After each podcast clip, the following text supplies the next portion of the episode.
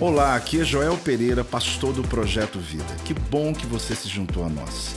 Seja bem-vindo ao meu podcast e que você possa ser impactado, inspirado através dessa mensagem.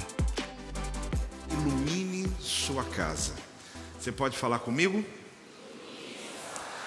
Você vai perceber que força que tem esse texto, essa palavra, esse entendimento, o que Deus de fato, querido, quer trazer para nós de uma maneira objetiva, num dia importante, num tempo importante, sabe aquela palavra da hora que Deus é o momento certo para a nossa vida. Ilumine a sua casa. Então, aqueles que estão na internet, aproveito para curtir, mandar esse, esse link aí para bastante gente ouvir essa mensagem. Lucas capítulo 15, versículo 8 a 10, tem uma parábola que diz assim: Ou qual é a mulher que, tendo dez dracmas, se perder uma, não acende a candeia, varre a casa e a procura diligentemente até o que, igreja? Até encontrá-la. E tendo achado, reúne as amigas, vizinhas, dizendo: Alegrai-vos comigo, porque achei a dracma que eu tinha perdido. Eu vos afirmo que, de igual modo, há júbilo diante dos anjos de Deus por um pecador que se arrepende. Amém? Fecha os teus olhos, Pai, em nome de Jesus. Abra essa palavra para nós, ilumine, meu Deus, essa escritura hoje para nós. Traz a tua revelação, o teu entendimento, que essa palavra possa quebrar cadeias da nossa mente e possa curar enfermidades, possa nos levar mais próximo de ti. Fala conosco, Espírito Santo, em nome de Jesus. Amém. Querido, esse texto aqui é muito forte porque ele fala sobre um momento onde Jesus conta três histórias muito importantes. Mas a questão é o seguinte: o que essa palavra hoje está nos levando é que você e eu precisamos de luz para guiar o nosso caminho e direcionar a nossa vida. A escuridão ela tem sido uma realidade de muitas pessoas que estão vivendo sem o norte, sem clareza quando eu falo sobre escuridão, não me refiro apenas a algo físico, mas eu falo sobre a falta de revelação, a ignorância sobre assuntos importantes. O fato de você não poder entender e perceber qual a rota, qual o caminho que você vai seguir. O fato aqui é que o texto fala que ao acender a luz, você vai encontrar mais do que aquilo que você está procurando. Você vai perceber que na história dessa mulher que está à, procura de uma dracma, de dez que ela tinha, ela perde uma, e ela está à procura dessa dracma, ela acende a luz, e quando ela acende a luz, ela se assusta e percebe que tem muito mais coisa para varrer. Ela percebe que tem muita coisa escondendo um valor que ela perdeu. Acender a luz, querido, às vezes não é muito fácil, porque você encontra até aquilo que você não estava procurando. Na sua fé cristã, muitas pessoas começaram a encontrar coisas na tua vida que antes a escuridão não lhe permitia porque você já estava na escuridão. Nem você via, nem tua família via, nem seus amigos viam, mas você começou a vir na igreja, você começou a mudar de vida, você começou a iluminar a tua vida, você começou a viver uma vida na presença de Deus. Aí você se assusta, após começou a aparecer um monte de coisa aqui, não apareceu nada, já estava aí há muito tempo, só não estava iluminado. Mas quando você acende a luz, você encontra até aquilo que você não queria. Mas hoje, Deus vai acender a luz aqui neste lugar. Deus vai iluminar a tua alma a partir do Espírito Santo, da palavra revelada dele. E não se preocupe, porque aquilo que você encontrar tem vassoura de fogo hoje para varrer, para limpar, para poder encontrar aquilo que estava perdido na tua vida. Quem já está pronto aí, dá um amém aí em nome de Jesus. Lugares escuros, queridos, abrigam lixo, abrigam bichos, abrigam sujeiras, porque lugares escuros, o próprio nome já diz, ele é escuro. Então existem alguns ambientes, né, que você um dia foi e às vezes estava no meio da penumbra da luz, estava no meio do ambiente escuro, e que se você voltar lá de manhã com luzes acesas ou a luz do sol, você leva um susto. Você fala, meu Deus, o lugar é tão bonito. Eu me lembro porque particularmente não tive na minha adolescência nem juventude a, a vivência né, em lugares assim, escuros, boates, etc, etc de alguma maneira eu tive o privilégio de ser criado numa igreja evangélica, me, me aceitei Jesus, fui para estudar e depois fui ser pastor. Mas eu me lembro que quando a gente começou o projeto Vida, a gente fazia cultos numa boate chamada Forte Reg Dance. E é tão interessante porque a gente chegava de dia para arrumar as coisas. Que lugar feio.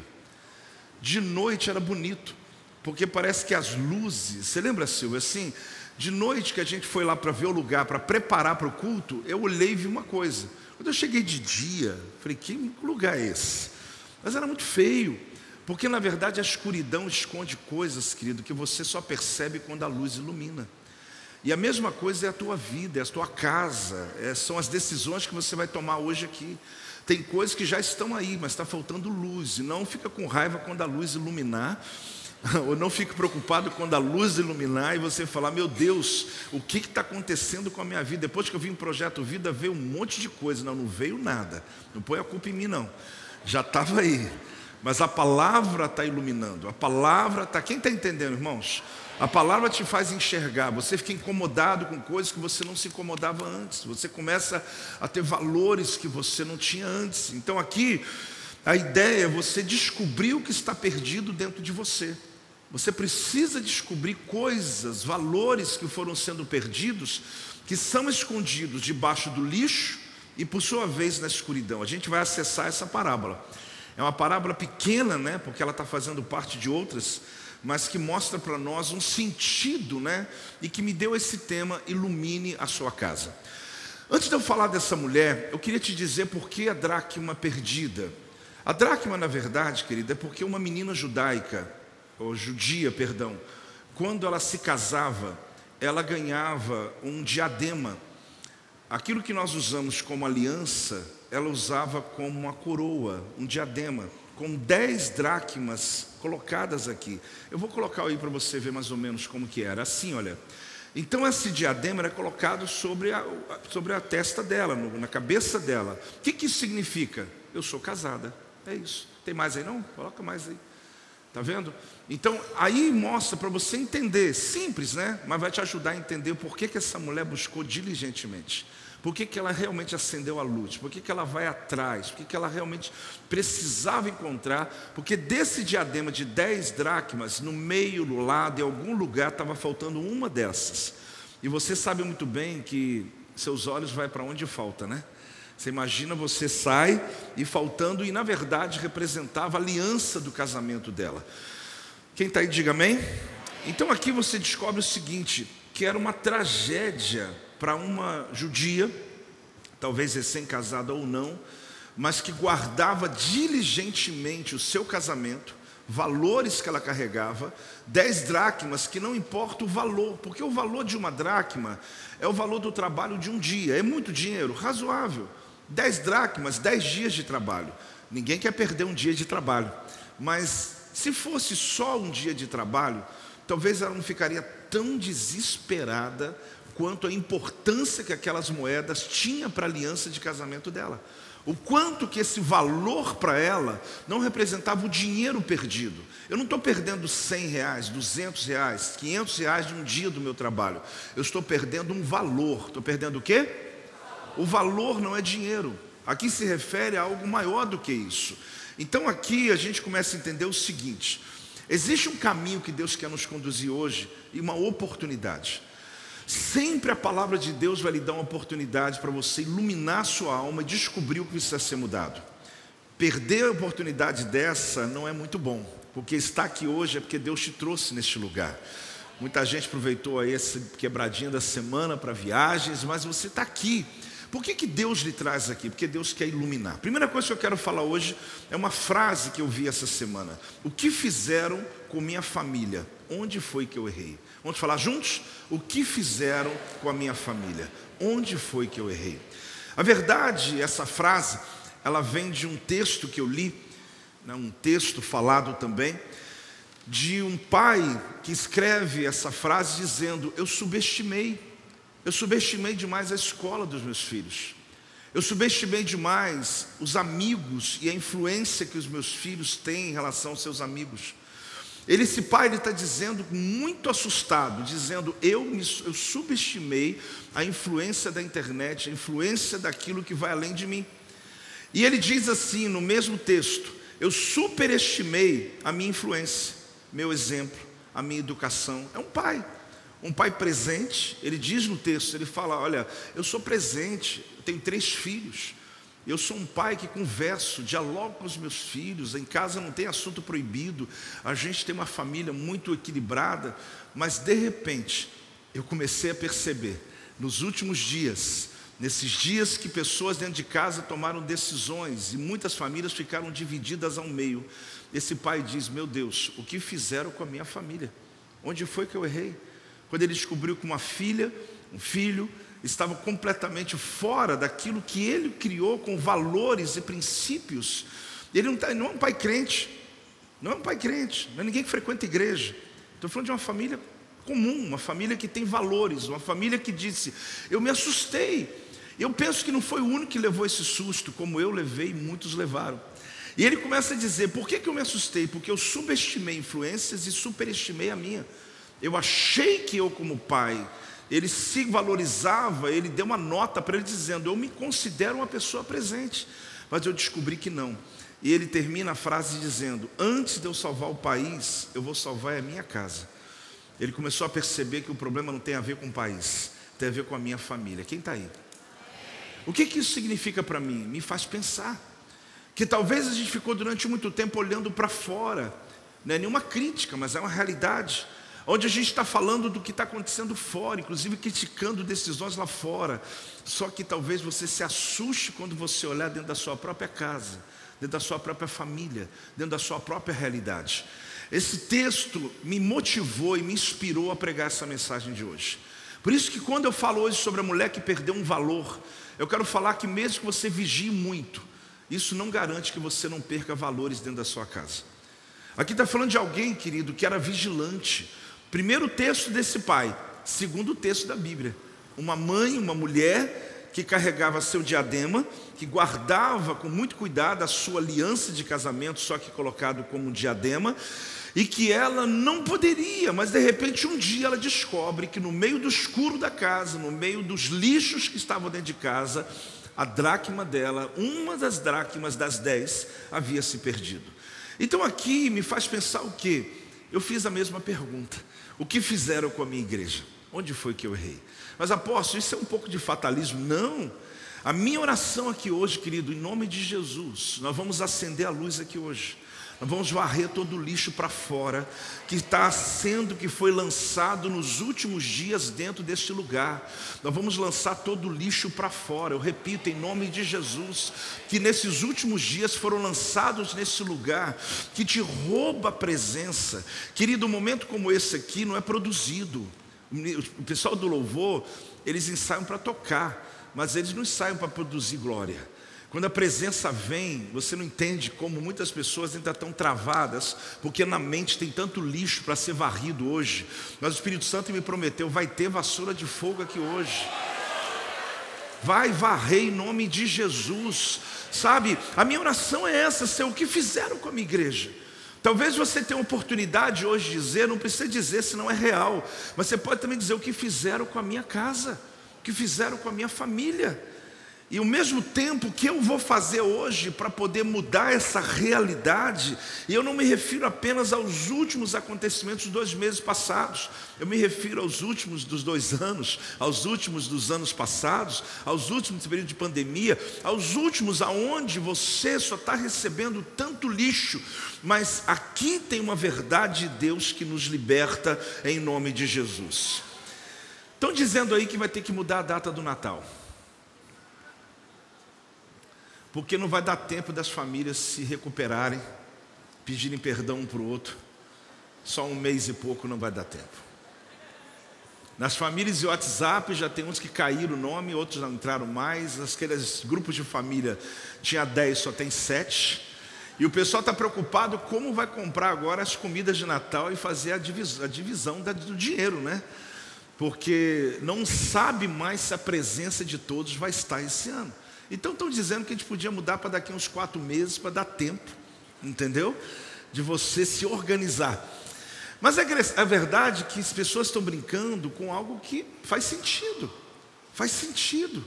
A gente nunca viveu tão dividido como tem vivido nos últimos dias. A ponto de pessoas entrarem em confusões familiares e exatamente esse lixo aqui que essa mulher descobriu, ela perdeu um valor, não foi dinheiro. Já te falei, querido. Se fosse só dinheiro, por mais que perder dinheiro é ruim, ela não ficaria tão desesperada para encontrar quanto alguém que perde um valor. Porque se referia a algo importante, uma aliança do seu casamento, algo importante. Nem toda casa é um lar. Fala comigo. Tem muita gente que confunde lar com casa. Você pode ter casas alugadas, você pode ter casa de praia, você pode ter casas à sua disposição, mas lar é só que você mora. Então vamos organizar aqui para você não se perder. Nem toda casa é um lar. Você pode ter casa que você frequenta, você pode se sentir em casa na casa de alguém, mas nenhum desses lugares é o seu lar. O lar, apóstolo, mas qual a diferença? Simples. O lar, querido, é onde você é o que você é na sua intimidade. É o lugar onde você é o que é. É ali que você tira tudo que está montado em você. Ali sai a maquiagem. Alguns tiram até dentadura. A realidade de alguns dentro de casa é bem, bem forte. Você fala assim, mas é a mesma pessoa que estava no culto ontem, né? Peraí. Porque o indivíduo botou um pijama com a camisa do vereador, com a, uma bermuda que ele trabalhou o dia inteiro, ele nem sabe que cor que ele está. Ele abre a porta e você fala: Quem é? Quem está aí? Cadê, meu, cadê o meu amigo? Quem está aí? Pegou ele, né? Porque na nossa casa é a nossa casa. Às vezes no casamento é uma coisa interessante, não sei se acontece por lá também, que às vezes a gente está falando alguma coisa e honestamente conversando assuntos e logo vem, né? Mas poxa, aqui em casa você fala desse jeito. Eu falei, claro, aqui eu estou na minha casa. Você imagina eu chegar aqui na frente da igreja e falar com você como eu estou em casa. Não que eu trate minha esposa mal, mas é onde eu estou inteiro, onde eu posso ser eu. Então, lar, querido, não é como a tua, não é casa. O lar é lar. É onde você tem o lugar da sua intimidade, onde você não tem medo de ser quem você é. É nesse lugar que estão os teus valores. Onde estão os seus valores? No lar. É esse lugar que estão seus valores. É ali que você estabelece seus valores. Essa mulher, ela tinha 10 dracmas. Quantos que ela tinha? Então, dracma é moeda ou dracma é valor? Dracma aqui é valor. Então, aqui, ela guardava essas 10 dracmas, mas ela vigiava, hein? Ela vigiava. Mesmo com toda a vigilância, ela descobriu que tinha uma que estava perdido. Ela acorda um dia, vai procurar a sua dracma para colocar, descobre que está faltando um dentinho, está faltando uma moeda. Ah, mas tudo bem, tinha 10, tem 9, tem problema nenhum. Tem problema? Claro que tem. Claro que tem. Eu vou te explicar o que está acontecendo aqui no teu dia a dia quando você perde uma coisa, mesmo que você tenha 100. Você vai focar naquilo que você perde. Então aqui ela, é importante você saber que ela era vigilante. Fale comigo, ela era vigilante. É muito importante você saber que essa mulher era uma pessoa que cuidava dos valores da casa dela. Mas isso, mesmo assim, não garantiu que ela não perdesse um deles. Isso significa que essa mensagem não é só para quem é descuidado. Essa mensagem não é para quem não tem valores só. Essa mensagem é para mim, essa mensagem é para nós, que somos vigilantes, que guardamos princípios, que cuidamos de poder, de alguma maneira, fazer certo na vida. A casa na época, querido, não tinha janela. Uma dracma, já te disse, um dia de trabalho. A Bíblia fala que ela acende a candeia. É a primeira coisa que ela faz. Quando ela percebeu que ela perdeu uma dracma na casa dela, não tem janela, então ela acende uma lamparina, ela acende uma candeia. Quando um valor se perde dentro da nossa casa, é porque é escuridão, é porque está faltando luz. Porque de alguma maneira você só perde porque não tem luz, você só perde porque está escuro. Então a primeira preocupação que ela viu foi o que? Tem escuridão na casa. Eu perdi um valor. Qual a primeira preocupação? Tem escuridão nessa casa. Tem lugar que não está iluminado. Tem ambientes que falta luz. Então ela pega a lamparina e começa a andar pelos ambientes da casa para descobrir qual foi o ambiente mais escuro da casa. Qual o lugar que ela perde algo? tão importante e que mesmo dentro de casa, você diz, apóstolo, mas dentro de casa não perdeu. Perde, você perde coisas em casa. Controle remoto que fica entre o sofá, o controle não sei de que que some, é coisas que você some. Aí você fala, mas está aqui dentro, mas aonde? E ela começa a tentar achar onde estão as coisas. A Bíblia fala que ela varre a casa. Ela faz o quê? Por que, que alguém varre a casa para encontrar uma dracma, uma moeda? Porque tem muito lixo, porque tem muita coisa. Porque do contrário, ela ia só iluminando o chão limpo e ela ia encontrar. Mas ela percebe que não tem como encontrar sem passar vassoura. Porque ela está descobrindo que quando eu iluminei a casa, eu descobri que a coisa está mais séria. Não se trata só do que eu perdi, se trata do que está sobre o que eu perdi. É muito lixo que está sobre o meu valor. É muita coisa que foi colocado sobre aquilo que para mim é tão importante e inegociável. Então ela faz o seguinte: aqui, querido, eu não sei quantos valores você estabeleceu na sua casa. Porque quando nos casamos, inclusive quando está namorando ainda, existem alguns valores, não tem? Você está ali namorando falando assim, como nós vamos criar nossos filhos? Quando que a gente vai ter filhos? Como que a gente vai ser? Você tem os valores da casa dos seus pais, mas algumas coisas você tem os seus valores, que inclusive alguns deles você faz ao contrário do que os seus pais faziam. De alguma maneira, você descobriu um valor seu, da sua casa, e você estabeleceu valores importantes, né? como tomar banho, né? importante, né? Ou, ou, ou não tem esse valor na sua casa, né? E existem coisas não só ligadas ao higiene, mas à criação de filhos, como você quer a tua casa, vamos tomar café da manhã no vamos, não, todo dia a gente vai acordar e antes de tudo orar junto, é um valor. Você estabelece às vezes antes do casamento. Ah, olha, nós vamos, no nosso dinheiro, primeira coisa, entregar o dízimo na casa do Senhor, um valor. Ah, nós vamos ter uma vez ao mês, nós vamos na casa dos nossos pais, mesmo que moram longe, nós vamos passar um dia lá com eles, um valor. E aí, querida, essa lista, não precisa ser escrita, mas ela é estabelecida no casamento. Isso é natural, independente do que a Bíblia fala, você estabelece valores. Alguns deles começam a ser motivados pela própria palavra. Então aqui as dracmas são valores, e essa mulher é uma vigilante. Jesus fala muito sobre vigilância na Bíblia. Só que mesmo com vigilância que ela teve, um valor desapareceu.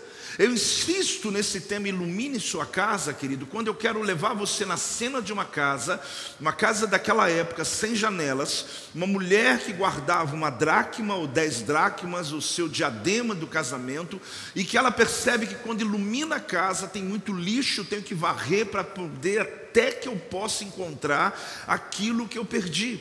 Então a gente não sabe aqui qual valor que ela perdeu, da honra, do respeito, da pureza, da verdade. Não, lá em casa a gente estabeleceu no casamento, não importa o que aconteça, a gente vai falar a verdade. É um valor ou não é um valor? É um valor. Ah, não, a gente tem um valor de integridade, um valor. A gente não sabe qual que é o valor que desapareceu aqui naquele lá. Eu escrevo sobre isso. O que sabemos é que quando ela percebeu, ela foi correndo atrás de quê? Da luz. Quando ela percebeu que perdeu o valor, a primeira coisa que ela faz, eu preciso de luz. Então eu quero que você entenda, querido, que essa mensagem, ela vai mostrar para você que todos nós corremos o risco de negociar valores que um dia eram inegociáveis. Desde as coisas mais simples, como eu disse, que é, um, que é um, uma, uma concordância que o casal teve, né? De, de alguma coisa ali que pudesse trazer alívio ao outro. Olha, desde que dessa parte eu cuido, e essa você cuida. Só que com o tempo, aquele aqui já não cuida disso mais, talvez já não cuida dos filhos como cuidavam mais, talvez a, a, expectativa que tinha com a igreja, não, a gente não negocia, dia de culto nós vamos os dois juntos, vamos estar lá, só que o tempo vai passando e valores vão sendo perdidos. E eles vão sendo perdidos no meio do lixo que vai entrando dentro da sua casa. Estou sendo claro ou não estou sendo claro? Aí você começa a perceber que nessa mensagem simples que Jesus entregou para nós e que eu também estou entregando para você, ela tem verdades tão especiais para que você mude, pense muito bem, até mesmo quem vai entrar um novo ano, amém, aproveite isso. Mas que você pense sobre o teu lar, sobre a tua casa, você que acabou de casar e você como eu que vou fazer agora 34 anos de casados em dezembro. Não importa o tempo de casado que você tenha, você tem que entender que quando você negocia os valores, você está perdendo a oportunidade de ser o que Deus quer que você seja, de ter o que Deus quer que você tenha. Algumas das falências da família, querido, alguns dos insucessos, eles são resultados de princípios e valores que nós simplesmente negociamos. A Bíblia diz no Salmo 119, versículo 105: Lâmpada para os meus pés é a tua palavra e luz para os meus caminhos. Então, como que eu ilumino uma casa? Como que eu ilumino uma família? Como eu ilumino o casamento? Está aqui, está fácil, com a palavra. A candeia, querido, que eu tenho é a palavra. Quando eu perdi um valor na minha casa, no meu casamento, na minha vida pessoal, eu vou na palavra e vou iluminar. Eu acendo a palavra, eu coloco ela no lugar mais alto, importante da minha vida, e ali eu vou descobrir onde eu me perdi. Ali eu vou perceber onde que eu fracassei. Então pode ser alguma coisa que por anos você nem se lembra mais, diz, apó, esse tema aí é muito valor que eu já perdi nesses anos, nosso casamento, nossa família, nossa vida, mas todo o lixo que entrou, por onde? Televisão, pela internet, por influências, por amizades, por experiências, pelo próprio passado que visita o teu futuro. Tudo isso são lixos que estão cobrindo os valores que você determinou na tua família. Então eu preciso de quê? Eu preciso da palavra, eu preciso da palavra. Mas entenda uma coisa: o conhecimento sem aplicação torna a vida cristã monótona e insatisfatória. Eu não posso só ter o conhecimento da palavra, fazer a leitura da Bíblia inteira só. Eu não posso só decorar textos bíblicos. Eu preciso mais do que isso. O apóstolo Tiago, ele diz no capítulo 1, versículo 22 o seguinte: preste atenção. Tornai-vos, pois, praticantes. Tornai-vos, pois, o quê? Olha o que, que ele fala aqui: praticantes da palavra e não somente ouvintes porque talvez você está mais nessa linha aí, toma cuidado. Enganando-vos quem? Eu engano a mim mesmo.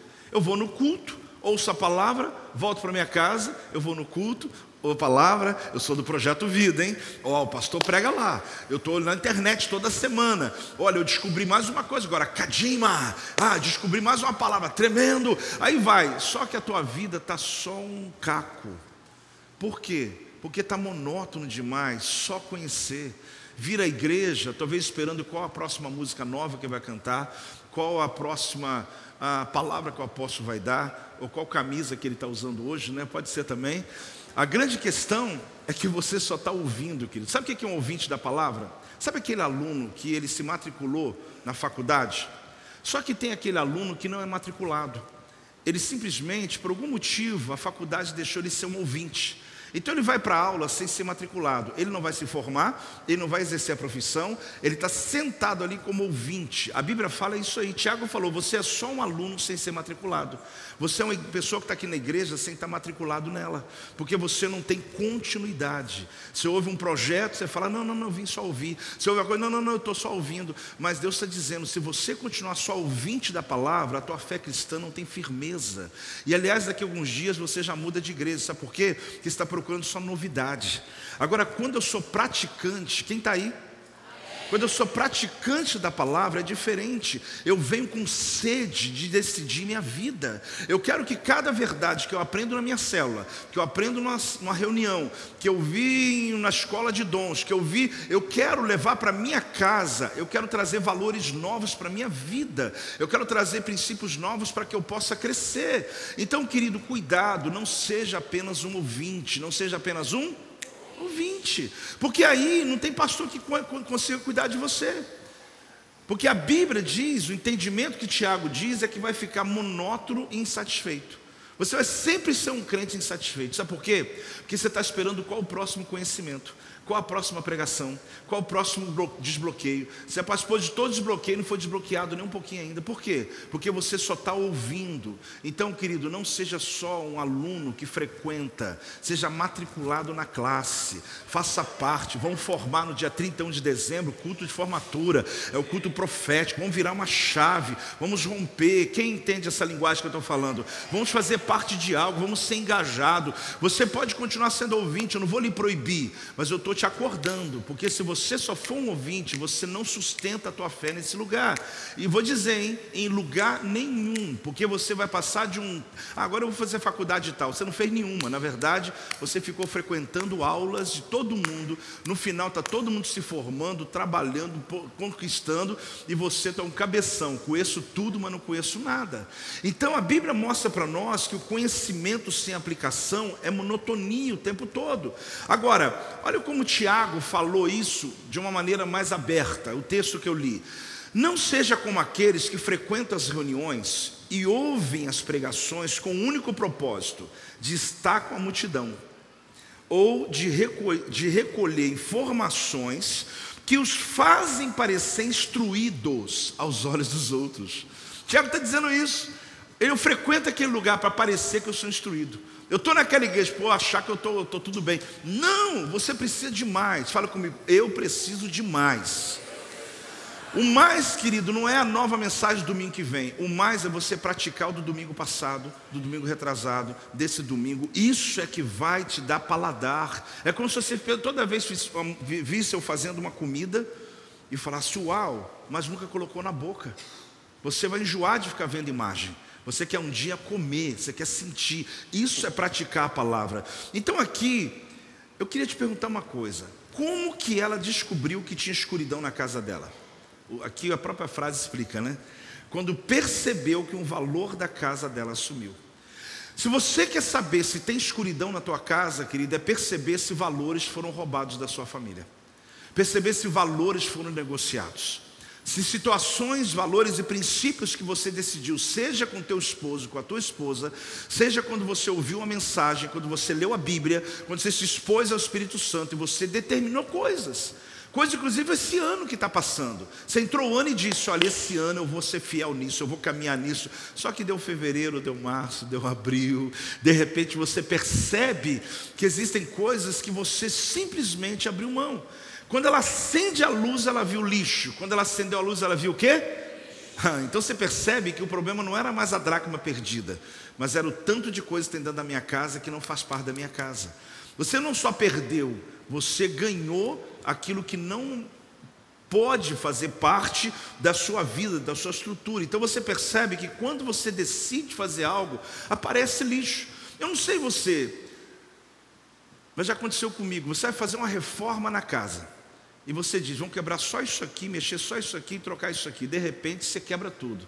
E começa a aparecer coisas que você fala, meu Deus do céu, como é que isso aqui estava debaixo dessa geladeira? Que ia ter um ano que você não mexia nela, né? Aí tu vai, tira a geladeira do lugar, você fala, Jesus Cristo, que casa é essa? É sua.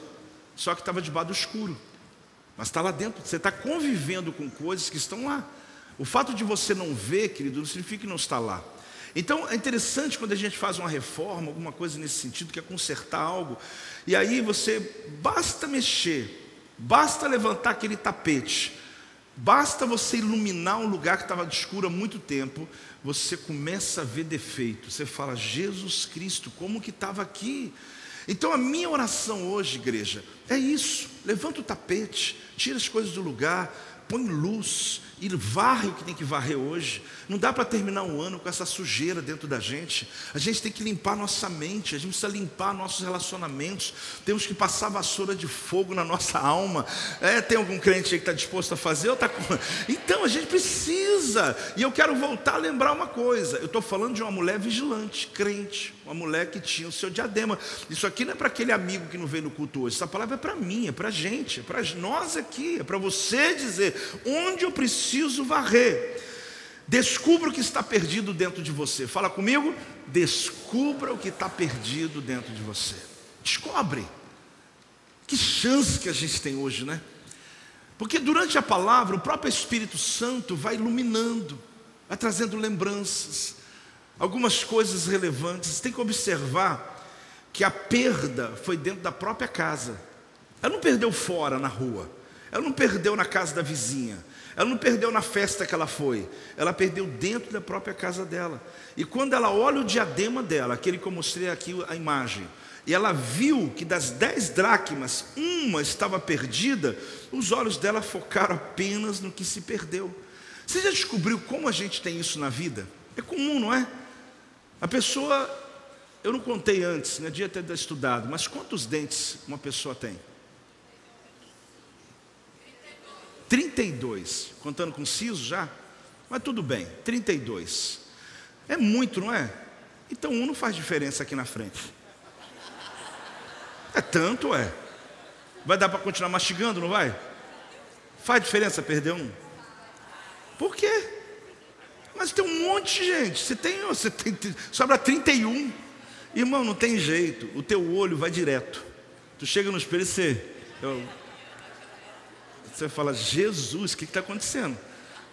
Só que como que pode um dente fazer tanta diferença na sua fisionomia, na sua estima, na sua vida? Aí você fala, não, mas eu vou continuar comendo a minha comida. Não, é, não se trata do serviço que ele te dá, da comida que você vai continuar comendo. Se trata de que os teus olhos vai olhar só. Não tem como, não vai ver nenhum outro mais. Mas os outros estão bonitinhos, branquinhos, não importa como estão os outros, importa que está faltando um. Você viu quando você comprou aquele carro, está tudo em ordem, você deu aquela amassadinha nele?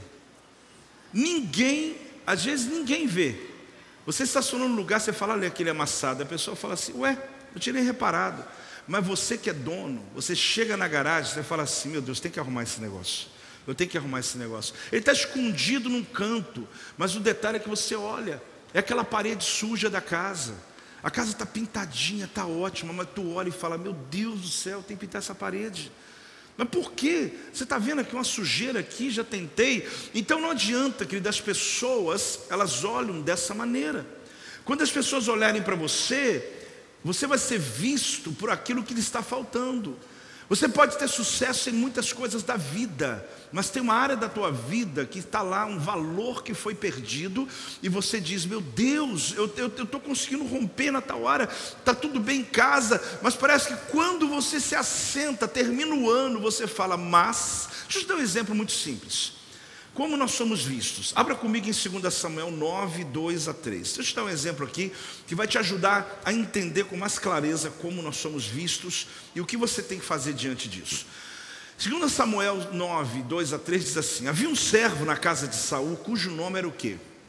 Ziba. Ziba então chamaram ele para que viesse a Davi. Davi é o rei. Perguntou-lhe o rei: És tu Ziba? Respondeu: Eu mesmo, teu servo. Disse-lhe o rei: não há ainda alguém da casa de Saul. Por que, que Davi pergunta para Ziba? Porque ele foi servo, governante, um, um empregado, chefe do rei Saul. Então Davi agora está perguntando: é, uh, não há alguém, ainda alguém da casa de Saul, para que eu use da bondade de Deus para com ele? Então Ziba respondeu ao rei: ainda há um filho de Jonatas. O que, que mais que tem no texto? Mas precisava? Davi perguntou alguma coisa sobre isso? Davi perguntou o seguinte: alguém da família de Saul, lá do Jonatas, que eu tinha uma aliança com ele, que eu possa agir com graça sobre a vida dele? Qual a resposta? Tem o filho de Jonatas. Ok. Mas tem uma vírgula: aleijado de ambos os pés. Porque, querido, as pessoas quando falam a nosso respeito não é diferente, não. Você pode acertar em tudo na vida, mas alguém sempre vai dizer: tem aquele irmão lá, mas aquele isso, isso, isso, isso, que não para emprego nenhum. Aquele isso, isso, isso, aquele que tem um problema com droga, aquele isso, isso, isso, aquele que ainda fuma, aquele isso, isso, isso, aquele que está não sei qual casamento. Agora, existem perguntas que não precisam dessa resposta. Eu só preciso saber quem é você. Eu estou perguntando se sobre alguém. Tem alguém aqui? Sim, é o Rafael. Mas, não, não tem mais. Pronto, acabou. Só queria saber se ele está aqui. Então, querido, não adianta. O mundo vai olhar você pela tua falha, não pelos seus acertos. A grande questão é que, claro, ok, Ziba está conversando com o rei. Mas o que eu quero te mostrar é que você vai encontrar esse padrão em muitos outros lugares e na vida diariamente. E você, inclusive, usa. Às vezes alguém te perguntou sobre alguém e você fala assim, a pessoa fala, não te perguntei isso. Eu só te perguntei sobre esse funcionário. O funcionário tal é bom? Ele é bom, mas não, não, então é bom. Agora, se eu perguntar mais, você me responde. Então nós estamos vivendo um momento, querido, onde os valores que são perdidos, eles são os mais percebidos. Eu te disse, você perde um dente da frente para você ver, ainda vai dizer aquele que está sem um dente, lógico. Aquele que é careca, para que falar isso, gente? E quando fala aquele rapaz, gente boa, aquele gordo, é para que eu perguntei se ele é gordo? eu sei que são maneiras de identificação, mas a gente sem querer percebe uma coisa aqui nesse texto, que quando acendemos a luz, nós nos assustamos com aquilo que está dentro da gente. Quando nós acendemos a luz, nós enxergamos até o que nós não queríamos enxergar. Quando você acendeu a luz do Espírito de Deus dentro de você, você percebeu o que aconteceu na sua vida?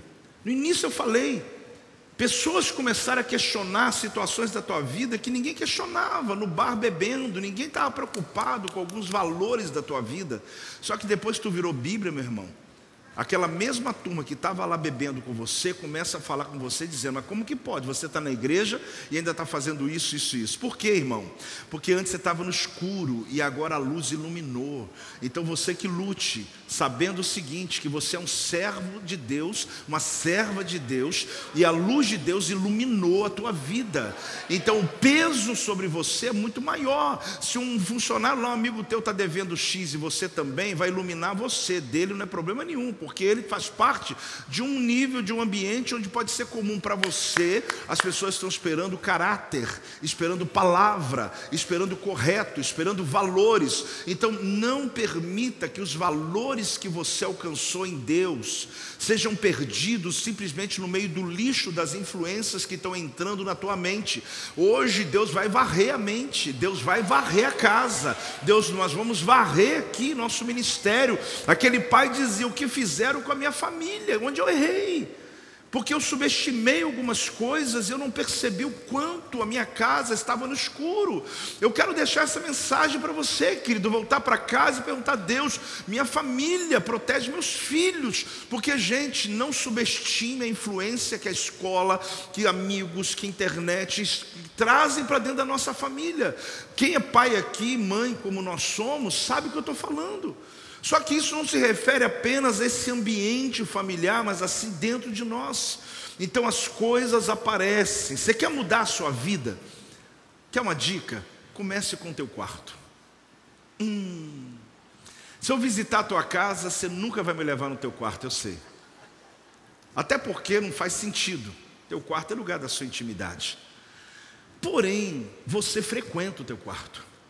E você tem que entender uma coisa: se eu quero começar a varrer, começa pelo lugar da minha intimidade, começa pelos ambientes onde eu frequento. Tem aquela ideia, né? Você quer mudar o mundo, ou você quer influenciar o mundo, primeira coisa que você faz é o que é? Arrume a sua cama. Apóstolo, a minha já está arrumadinha para dormir hoje à noite. Ela já, do jeito que eu deixei, do jeito que eu acordei, ela já está lá arrumada. Arrumada para quê, irmão? Não, pastor, por favor, né? Moro sozinho. Olha em casa, somos, cada um tem seu quarto. Eu fechei a porta, só eu que vejo. Esse é o nosso problema, querido. Você não compreende que aí é que começa tudo, tudo na sua vida. Deixa eu te dar um dado que pode te ajudar.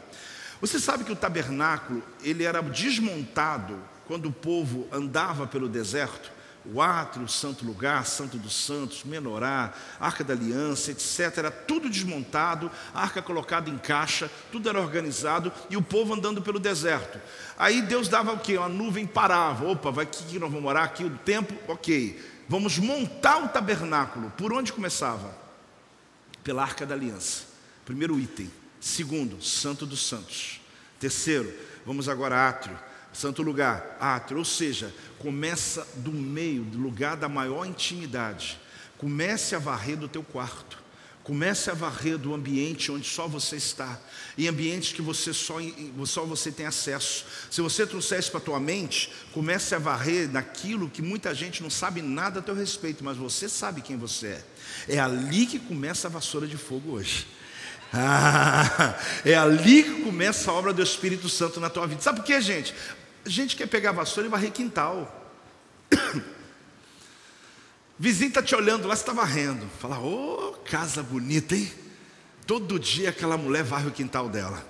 Agora vai na cozinha, vai na sala, vai lá no quarto, abre o guarda-roupa. Querido, para de ficar varrendo o quintal da tua casa. Ou primeiro, antes de chegar no quintal, começa lá na tua cama. Para de querer varrer aquilo que as pessoas estão vendo de você, aquilo que é aparência aquilo que demonstra uma vida feliz, e começa na alma, no lugar lá escuro da tua vida, aonde você sabe que você precisa de Deus hoje, e que não dá para viver de fachada, não dá para viver só limpando ao redor, para de ficar varrendo fora, varre dentro. Você está entendendo a mensagem? Porque se você entender, e como Tiago falou, colocar em prática essa palavra, uma revolução tremenda de Deus vai acontecer. Então procure o que você perdeu, mas pare de valorizar o que você não tem. Espera aí, apóstolo. Espera aí, espera aí, espera aí. Procure o que perdeu, mas pare de valorizar o que você não tem. Sim, ué. Porque ela procurou a dracma que ela perdeu, mas ela não ficou valorizando aquilo que eu não tenho. É interessante que eu ouvi uma conversa que me chamou muita atenção é, de um jogador da seleção de ouro do Brasil, né? Seleção de vôlei, que foi esse jogador Giovanni. E nessa conversa a pergunta era sobre o técnico, Bernardinho, né? Um técnico que de alguma maneira ele influenciou demais. Esse cara, ele é fora da caixa. É um indivíduo que vale a pena ler o que ele escreve porque ele sempre foi diferenciado naquilo que ele realiza. E o Giovanni falou assim: o Bernardinho tem uma diferença conosco. Primeiro, que ele não treinou jogadores, treinou técnicos. Mas tem uma coisa que o Giovanni falou nessa conversa com um amigo meu, um amigo meu encontrou no aeroporto e falou assim: Você pode me dizer por que vocês foram a seleção de ouro? Vocês ganharam muito, vocês eram distintos, vocês. Aí ele disse uma coisa que me faz pensar que ele treinava os acertos e não treinava os erros. Ele sabia que nós errávamos. Ele olhava o time jogando e via nossas deficiências. Mas a técnica do Bernardinho, que hoje está aberto, mas era deles ali, é que ele pegava um jogador que tinha um bom saque, ou que tinha uma boa cortada, ou que tinha uma boa recepção, e ele treinava constantemente, constantemente. Só que esse, esse jogador aqui talvez não tenha uma boa, uma boa cortada, não importa, ele vai treinar isso aqui, por quê? Mas isso aqui ele já sabe, não, mas é o que ele já sabe, então faça ele ser o melhor do mundo, por quê? Qual é a tese dele? Que se eu for tão bom naquilo que eu acerto, eu vou ofuscar qualquer possibilidade de que os meus erros apareçam. Talvez você pode achar uma contradição no que eu estou pregando aqui hoje. Não. O que eu estou dizendo, querido, é que valorize, ou seja, procure o que você tem e não valorize aquilo que você não tem. Porque muitas pessoas estão, estão em crise na vida porque elas estão em busca daquilo que elas não têm, talvez nunca vão ter. E aquilo que você tem, você está perdendo. A dracma que você perdeu é o teu alvo, querido. Valores que você perdeu, que é a sua busca. Porque talvez porque você perdeu, porque você está em volta em busca de outros valores que não pertencem à sua família, outra modelagem que não pertence à sua casa. Você está mudando a sua maneira de pensar por tentar se modelar famílias externas. Mas Deus está dizendo: busque os seus valores, aquilo que você alcançou em Deus. Está dando para entender ou não dá? Deus está dizendo: olha, foque no seu acerto e busque. Então, eu achei tremenda essa expectativa, porque assim ele dizia o seguinte: que a sua deficiência não será tão explorada, porque você conseguiu maximizar a sua área de acerto. É interessante, porque o texto, uma última coisa eu quero falar desse texto. Achei a, a dracma que eu tinha perdido. Você acredita que essa frase é da mulher? Que perdeu uma dracma, uma moeda do diadema dela? Apóstolo, claro, é dela, mas me chama atenção, porque tem gente que perde as coisas e não reconhece. e de fato não assume responsabilidade. Eu não perdi nada, não foi eu não. Ela falou: Eu achei a dracma que eu perdi. Porque uma das coisas para o teu sucesso, querido, se chama autorresponsabilidade. A primeira coisa que vem a derrota na vida das pessoas é que elas fogem da responsabilidade daquilo que elas perderam. Elas querem sempre colocar a culpa em alguém. Ah, meu marido que começou nessa, minha esposa que entrou nisso. Não, eu. Não, essa mulher é vigilante. Ela é cuidadora, é ela cuidava, ela é cuidadosa. Só que ela está dizendo o quê? Mesmo com tudo isso eu perdi. E eu mesmo procurei, varri, varri, varri até encontrar. Então, querido, quem vai varrer é você, quem vai procurar é você, quem vai encontrar é você. Não terceirize os seus problemas para os outros. A dracma, quem perdeu foi eu. Apóstolo, mas tem um contexto. Meu filho foi para as drogas, aconteceu isso, porque uma época da minha vida, meu marido começou. Eu não quero que você entre nesse contexto. Você tem a unção de mudar a realidade da sua casa. Não dê desculpas, mas assuma, acende a luz, vá atrás do prejuízo e alcance aquilo que foi perdido na tua casa. Pode dar uma salva de palmas ao Senhor. Pode dar glória a Deus em nome de Jesus.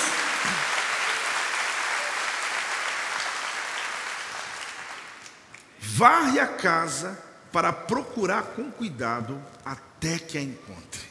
Esse é o texto. Essa é a verdade. Varre a casa até procurar. Procure até que a encontre. Envolve um trabalho enorme. Eu não vou varrer a casa e parar. Eu não vou iluminar, eu vou fazer até procurar. Eu vou sair desse culto hoje com uma missão na minha vida. Eu vou alcançar os valores que foram perdidos na minha vida.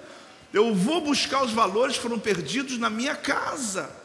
Eu vou buscar aquilo que me foi roubado, que está no meio do lixo, das influências que entraram dentro da minha família. Ah, mas é a internet, após, mas é a televisão, eu vou jogar a televisão fora, resolve?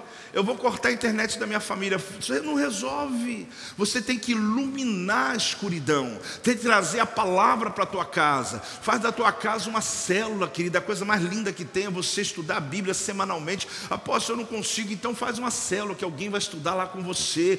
Rompa na tua vida com valores do reino, ilumine a tua casa. Só que a Bíblia fala que houve alegria. A Bíblia diz o seguinte: que quando encontrou alegria nas faces dos mensageiros de Elohim por um único pecador que retorna. Por que, que essa mensagem da dracma virou a mensagem do pecador? Porque fala da ovelha perdida, da dracma perdida e do filho pródigo. São três histórias juntas que estão falando sobre perdas. Eu escolhi uma só hoje, mas aqui o texto está mostrando que quando uma pessoa entrega a vida a Jesus, há júbilo. Então está dizendo aqui o que? Olha, olha o texto: há júbilo diante dos anjos de Deus por um pecador que se arrepende. A gente tem o costume de dizer que os anjos estão jubilando porque um pecador se arrependeu.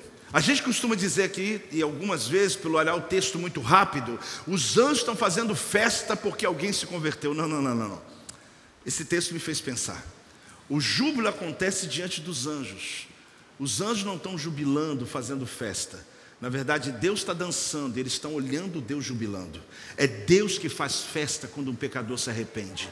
Aqui, ah, isso é interessante, porque a gente, tudo bem, apóstolo, era o anjo, não era, mas não são os anjos que estão festejando, eles estão assistindo a festa de Deus. Há júbilo diante dos anjos que estão olhando, Deus se alegrando quando um pecador se encontra, quando alguém da sua casa é encontrado, quando a pessoa da tua família é alcançada, quando o dia que você aceitou Jesus como e Salvador, Deus começou a dançar diante dos anjos, e os anjos começaram a olhar Deus feliz. Eles viram o que alegrou o coração de Deus quando uma dracma é encontrada, um pecador é encontrado. Pode celebrar, pode dar salva de palmas ao Senhor, pode dar glória a Deus em nome de Jesus. Meu Deus, meu Deus, meu Deus.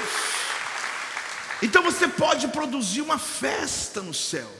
Você pode provocar essa festa. É interessante eu tenho na minha casa várias lamparinas. Elas eu trago de Israel, nunca tinha usado, eu tive que fazer um improviso aqui. Porque a Bíblia diz que essa mulher, ela tinha uma lamparina dentro de casa.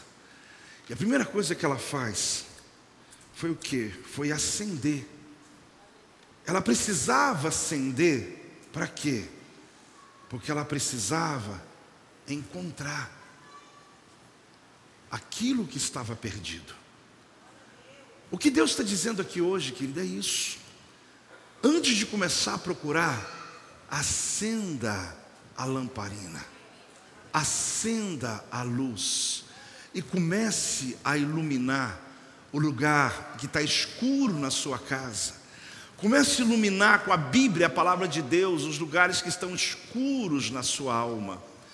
A Bíblia fala que quando ela tem esse ato de acender a lamparina, ela começou a encontrar muito lixo, porque ela começou a perceber que a casa dela, que está escura, sem janela, estava recebendo muito lixo e ela não percebeu. Então ela acende a lamparina, ela começa a iluminar cada cômodo, começa pelo quarto, começa na alma Começa as áreas da sua vida, querido, que você tem mais intimidade. Começa nos ambientes de maior intimidade. E Deus diz que essa mulher, quando começou a iluminar, ela correu atrás de uma vassoura. Porque ela percebeu o seguinte: eu não vou encontrar nada se primeiro não varrer o lixo dessa casa. Hoje o Espírito Santo está mandando dizer para você, igreja. Ele está dizendo a você: eu vou iluminar mas pega a vassoura. A minha palavra vai iluminar, vai mostrar coisas importantes que você tem que mudar na tua vida. Mas pegue a vassoura e comece a varrer a tua casa. Por quê? Porque alguns só têm a palavra, ilumina a palavra, mas ele não varre, ele não muda, ele não realiza nada. Quando ela ilumina, ela pega a vassoura porque me dá um pouco de luz agora, por favor. Ela pega a vassoura e ela começa a fazer um ato simples. Aquilo que a dona de casa faz, ela começa a varrer a casa.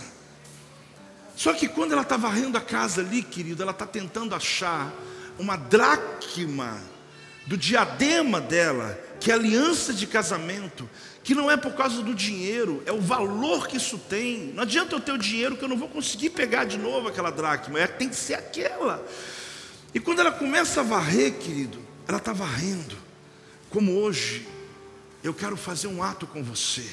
Deus disse comigo, meu filho, começa a varrer, porque eu vou varrer a mente, eu vou varrer a igreja, eu vou varrer as famílias, eu vou varrer as casas, eu vou começar a tirar o lixo por quê? Porque existem dracmas perdidas, valores que foram perdidos, que precisam ser tirados em nome de Jesus. Se põe de pé, igreja. Quando eu começo a varrer, a minha oração, querido, é que a minha casa, meus filhos, minha família, minhas noras, eu começo na minha casa. Aliás, eu vou começar no meu quarto. Eu preciso começar a varrer o meu quarto, minha casa é um ministério. Senhor, eu estou varrendo agora em nome de Jesus. Todo lixo que entrou esses dias em nossa casa, eu não vou entrar o ano novo com ele, eu não vou entrar o próximo ano com ele. Eu estou declarando em nome de Jesus, eu tiro agora todo o lixo que foi entrando pela internet, pela televisão, pelas influências, por vários níveis de ações que o diabo foi colocando. Essa é a minha oração, essa é a minha oração. Agora, quando eu oro aqui, Senhor, eu também declaro que essa vassoura é como uma vassoura de fogo, que ela está começando a varrer dentro da igreja. Ilumina essa igreja, ilumina essa igreja, tira o lixo em nome de Jesus Vai movendo em nome de Jesus. Eu não sei se alguém quer varrer também. Tem alguém que precisa varrer alguma coisa da sua casa? É agora. É agora. É agora. Eu tenho mais. Você, quer varrer? Você quer varrer mesmo? Você quer varrer? Aposto, é loucura. É claro que é loucura. Aqui não é lugar de fazer só a razão. É lugar de varrer, meu irmão. Quem mais? Tem ninguém mais que vai varrer nada da sua família? Ah, querido, comece a orar em línguas, comece a provocar, comece a provocar em nome de Jesus, comece a varrer, comece a varrer, comece a varrer em nome de Jesus. Cada um, olha, enquanto você estiver varrendo, você vai declarar em nome de Jesus Calma que aqueles que começaram a varrer, quem começou, vai revezando. Começa a revezar. Começa a revezar. Quem começou não dá vassoura para o outro agora. Pode ficar aqui na frente, não sai não, não sai não. Quem pegou a vassoura, começa a varrer. Tem louco nessa igreja mesmo. É isso mesmo. Nós estamos agora no ato profético. Pai, em nome de Jesus. Aqueles que varreram, varre um minuto, passa para o outro. Varre um minuto, passa para o outro. Se você está no teu lugar, está dizendo, meu Deus, está queimando aqui dentro. Eu estou vendo que a minha casa está cheia de lixo. Eu estou vendo que a minha alma precisa ser mudada. Oh, eu declaro que vassoura de fogo está passando na sua casa, está varrendo a tua casa, está varrendo a tua família. Eu declaro Brasil, aqui estão os profetas varrendo essa nação, em nome de Jesus. Não há nada que possa contra os teus propósitos. Pode ir revezando, irmão, vai revezando, vai revezando. Pega a vassoura, apóstolo, isso é loucura. é loucura mesmo. Mas os demônios sabem que quando nós agimos no campo do profético, você está varrendo o inferno, vidas estão sendo resgatadas filhos estão sendo trazidos, a dracma vai ser encontrada.